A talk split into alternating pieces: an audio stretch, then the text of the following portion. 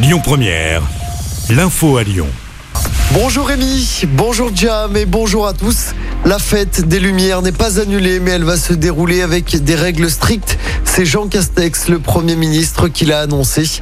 Le dispositif de l'événement qui débute demain doit être présenté cet après-midi par la préfecture. La vaccination accélère dès aujourd'hui.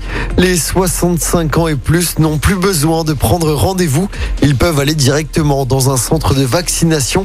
S'agissant des enfants, les 5-11 ans, le gouvernement se prépare à vacciner les plus fragiles à partir du 15 décembre et il attend le feu vert des autorités sanitaires pour étendre la vaccination de cette tranche d'âge. Ça se ferait sur la base du volontariat. Quant aux boîtes de nuit, elles seront fermées pendant 4 semaines à partir de vendredi. Les règles sont durcies à l'école où le protocole sanitaire passe au niveau 3. À partir de jeudi, le port du masque sera de nouveau obligatoire à l'extérieur.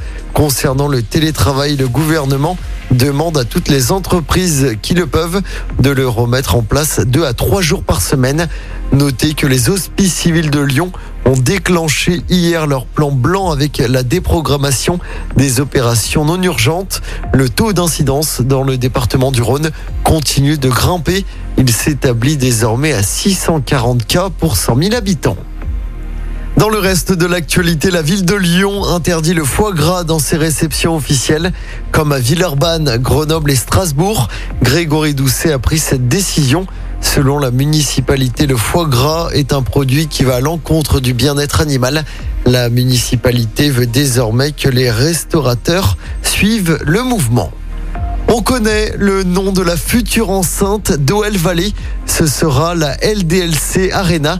Le chantier devrait démarrer au début de l'année prochaine et la salle devrait accueillir 100 à 120 événements par an avec 12 à 16 000 spectateurs avec notamment des concerts et des matchs de l'Asvel. L'Asvel justement qui se déplace en fin d'après-midi sur le parquet de l'AS Monaco en championnat. Coup d'envoi du match à 18h. Et puis en football, le PSG accueille Bruges pour le compte de la dernière journée de la phase de poule de Ligue des Champions. Il n'y a pas d'enjeu, les Parisiens sont déjà qualifiés et assurés de terminer à la deuxième place. Coup d'envoi de ce match à 18h45. De son côté, pour rappel, l'OL recevra les Glasgow Rangers jeudi soir en Europa League. Pas d'enjeu également, les Lyonnais sont déjà qualifiés pour les huitièmes de finale. Et à noter que le défenseur Jason Denayer va manquer ce match. Blessé à la cheville dimanche soir à Bordeaux, il sera éloigné des terrains pendant deux mois.